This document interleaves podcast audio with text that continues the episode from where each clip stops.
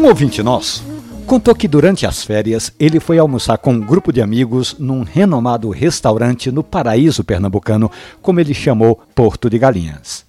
Comida saborosa, sobremesa com frutas regionais, atendimento de primeira, ambiente requintado a conta assim na medida, mas a decepção veio no fim da refeição. Para arrematar, as cinco pessoas que estavam à mesa pediram um café expresso. A decepção foi geral. Café ruim com gosto de queimado que em nada, segundo avaliou o nosso ouvinte, em nada combinava com a refeição. Nesses 12 anos do Café e Conversa, não é a primeira vez que apreciadores da boa comida e do bom café reclamam que nem sempre os restaurantes levam em consideração essa necessária harmonia. Boa comida, bom café.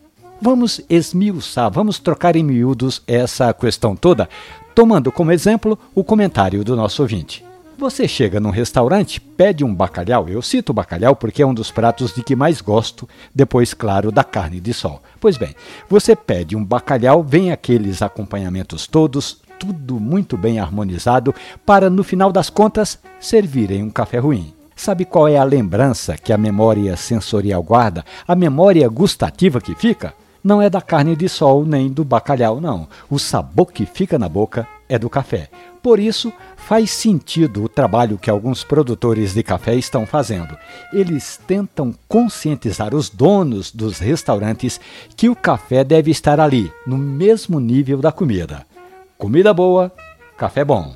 Essa e outras histórias estão diariamente no nosso podcast que você pode ouvir e baixar na página da radiojornal.com.br ou nas plataformas especializadas. Café e Conversa. Um abraço, bom café.